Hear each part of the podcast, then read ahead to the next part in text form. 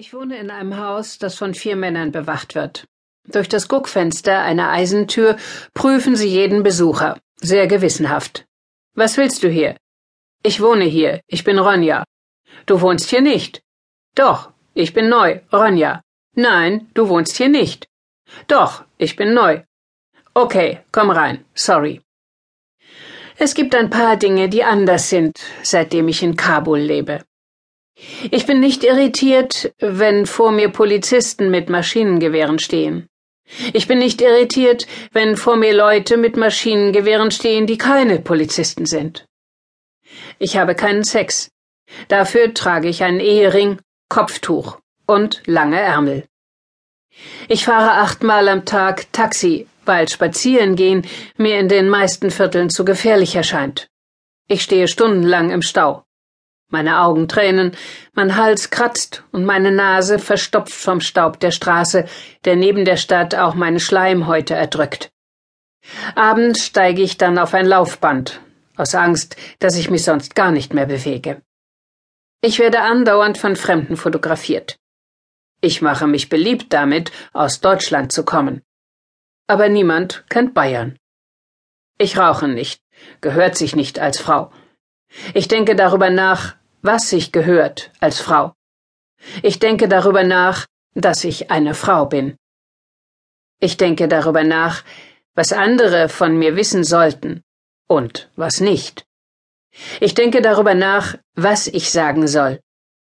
Dann denke ich darüber nach, wie ich es sagen soll.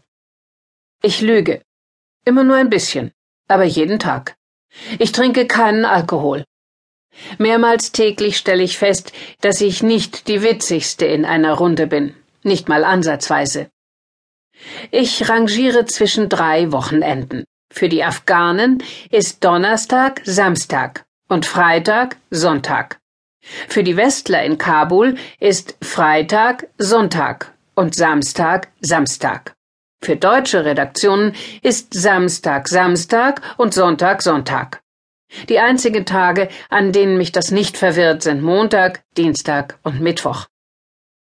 Wenn ich sage, für wen ich schreibe, blicke ich in fragende Gesichter. Wenn ich anderen Westlern erzähle, dass ich mich an keine Sicherheitsvorschriften halten muss, dass ich auf der Straße laufen, ein Taxi nehmen und in jedes Restaurant gehen darf, schütteln sie den Kopf. Wenn ich ihnen sage, dass ich wirklich gern hier bin, glauben sie mir nicht. Ich habe weniger Mitleid. Vielleicht, weil ich Angst habe vor der Hilflosigkeit, die mich sonst verschlucken würde, wenn ich die vielen obdachlosen Kinder sehe, die Frauen, die mit einem Baby im Arm in den Abgasen der Straße stehen und betteln, den Mann, der das Ende seines Armstumpfes an mein Autofenster presst und um Geld bittet, den Beinlosen, der mitten im Feierabendverkehr über die Straße kriecht. Ich trinke kein Leitungswasser.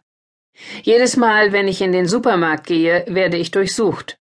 Ich zahle zehn Dollar für eine Packung Müsli. Ich schreibe eine Kolumne.